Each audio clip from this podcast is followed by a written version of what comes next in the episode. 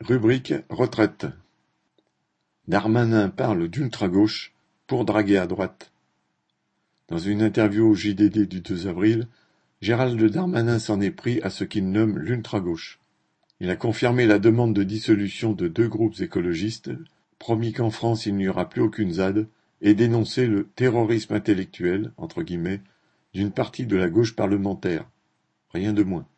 Diverses organisations, dont la Ligue des droits de l'homme, ayant dénoncé les moyens quasi militaires utilisés contre les opposants à la méga-bassine de Sainte-Soline, et le gouvernement étant toujours confronté à la contestation de sa réforme des retraites, le ministre de l'Intérieur voudrait ouvrir un contre-feu et se poser en gardien de l'ordre.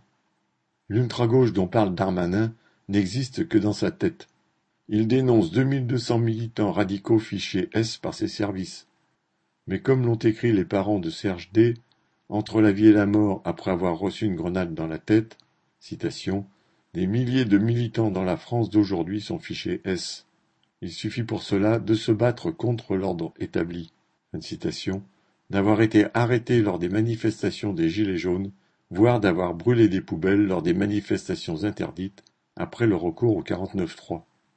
En prétendant interdire les ZAD, zones à défendre, Darmanin se pose en rempart de la propriété privée et veut criminaliser ceux qui s'opposent à la construction de tel ou tel projet, barrage, autoroute ou stockage de déchets radioactifs. Les soulèvements de la terre, menacés de dissolution, sont un regroupement de collectifs qui luttent contre l'accaparement des terres agricoles pour la construction d'infrastructures ou de projets industriels. Le gouvernement est à plat ventre devant les planteurs et les industriels empoisonneurs du chlordécone ou au perfluoré, mais il réprime ceux qui protestent. Les lois répressives successives, votées depuis quinze ans, dont la loi contre le séparatisme, donnent des outils juridiques au pouvoir pour réprimer et dissoudre de telles organisations.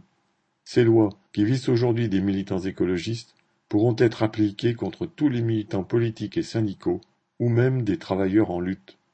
En traitant de terroristes intellectuels, entre guillemets, tous ceux qui dénoncent les violences policières et cette criminalisation de l'action militante, y compris certains députés de la NUPES, Darmanin prend une posture. Il s'adresse à tous les possédants, agriculteurs, commerçants, petits et moyens patrons, inquiets pour leurs affaires. Il fait des œillades aux électeurs de droite et d'extrême droite, partisans de l'ordre et soutien indéfectible de la police.